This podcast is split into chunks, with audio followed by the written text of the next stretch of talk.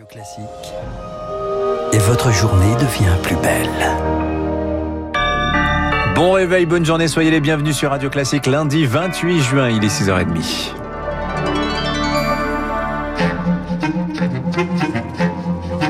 – 6h30, 9h, la matinale de Radio Classique avec Dimitri Pavlenko. Et à la une ce matin, le second tour des élections régionales, des sortants qui gardent les rênes, le Rassemblement national et la République en marche sur la touche et bien sûr, Marc Bourreau, une abstention record à nouveau. Un statu quo à l'issue donc de ce second tour. Ce matin, la France est de nouveau bicolore, du bleu et du rose. Bonjour Augustin Lefebvre. Bonjour Marc, bonjour à tous. L'ancien monde a pris sa revanche hier soir. Cinq régions pour la gauche, sept pour la droite.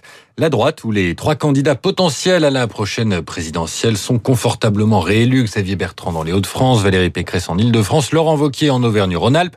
À gauche, le Parti socialiste se pose d'ores et déjà en rassembleur pour l'année prochaine.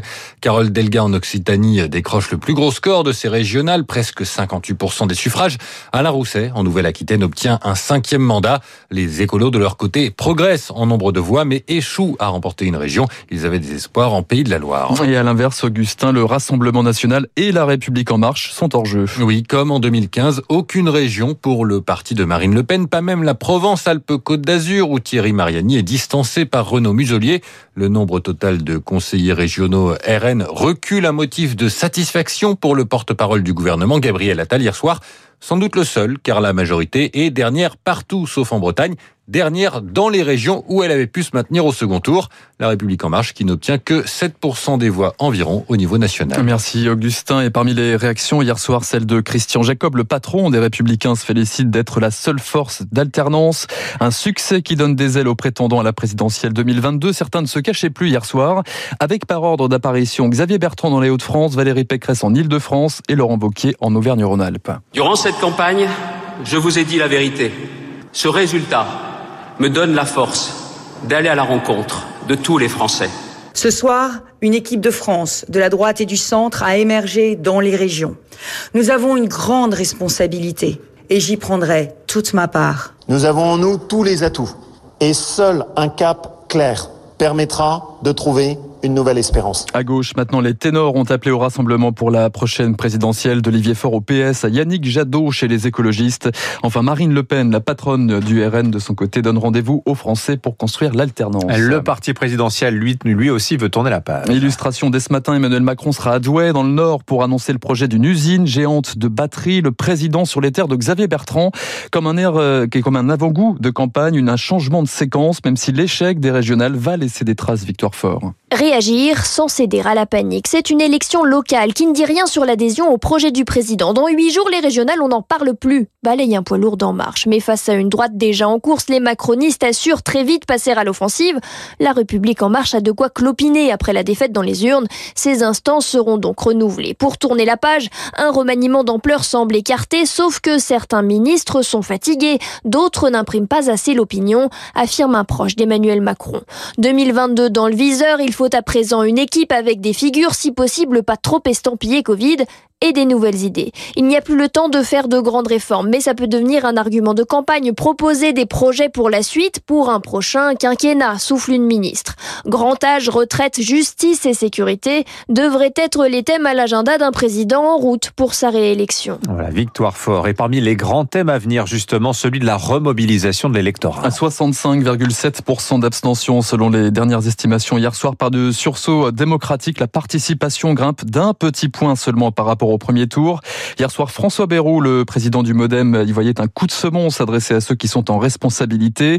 Et s'il y a un chantier à mener dans les mois à venir, c'est celui de la reconquête des jeunes pour la politologue Cécile Braconnier, la directrice de Sciences Po Saint-Germain-en-Laye avec François Villeman. On est face à des jeunes qui euh, ont à peine 20 ans et qui sont euh, en, quelque sorte porteurs d'un désenchantement politique. Et c'est problématique. Donc euh, il incombe aux formations politiques de réfléchir à des nouvelles modalités. Il faut accompagner les premières expériences électorales. Il faut être plus pratique dans la formation qu'on délivre et en même temps redonner du sens, aider les jeunes à voter parce que voter peut produire du changement et c'est à ça qu'il faut parvenir. Enfin un mot des départementales douche froide pour le Rassemblement national qui ne décroche décroche aucun département. Victoire des ministres Gérald Darmanin et Sébastien Lecornu à Tourcoing et dans l'Eure. Claude Chirac fait ses débuts en politique en Corrèze. Enfin, tout un symbole, le dernier bastion du Parti communiste, le Val-de-Marne, tombe dans l'escarcelle de la droite. Il est 6h34 à la une également ce matin après les lycéens la semaine dernière. C'est au tour des collégiens de plancher. Début aujourd'hui des épreuves du brevet pour quelques 860 000 candidats français mathématiques avant l'histoire géo, la SVT et la physique demain. Et contrairement au bac, le brevet est le seul examen à ne pas faire l'objet euh, d'aménagement, même si le Covid a bien bouleversé l'organisation des cours cette année. À tel point, Elodie Wilfried, que les professionnels de l'éducation craignent une édition 2021 dégradée. Les élèves manquent de préparation cette année. Pour Jordi Lecointe, professeur de sciences de la vie et de la terre, les conditions ne sont pas réunies pour passer le brevet sereinement. À la fois, c'est inquiet pour des élèves qui sont très stressés euh, parce qu'ils se mettent une grosse pression et qu'ils ont conscience euh, du manque de cette année, et aussi inquiet pour d'autres élèves en relâchement et qui là, du coup, ont totalement décroché et ils vont un petit peu en touriste. Cet enseignant est basé en Seine-Saint-Denis, l'un des 15 départements qui a subi des semaines de cours en demi-jauge et à distance, une situation qu'il juge particulièrement pénalisante pour ses troisièmes. Ça pèse en fin d'année pour terminer les programmes. On a fini l'année en donnant beaucoup euh, de cours sur polycopier aux élèves et on sait que le travail personnel est parfois très faible, voire insuffisant. Le brevet, c'est pourtant tout un symbole, le premier examen de la vie d'un élève. Sophie Vénétité, porte-parole du SNES FSU, regrette des conditions inéquitables. Elle estime que le gouvernement a négligé cet examen. On avait proposé plusieurs types d'aménagements, par exemple donner un peu plus de choix dans les sujets euh, aux élèves pour éviter qu'ils soient euh, piégés. C'est des pistes qu'on a soumis au ministre tout au long de l'année. On a dit attention, il n'y a pas que le baccalauréat, il y a aussi le brevet et euh, il ne nous a jamais répondu. Cette absence de toute considération est vraiment regrettable. Preuve de plus de ce manque d'intérêt, selon la syndicaliste, les enseignants n'ont toujours pas reçu de consignes d'évaluation. Et on termine par le football, Dimitri. C'est le jour J pour les Bleus ce soir à l'Euro. France-Suisse, huitième de finale à 21h. Un peu plus tôt, la Croatie affrontera l'Espagne à 18h. À noter hier soir la victoire surprise de la République tchèque 2-0 contre les Pays-Bas. La Belgique se hisse en quart de finale après son succès 1-0 contre le Portugal. Merci Marc Bourreau. Vous revenez tout à l'heure à 7h30.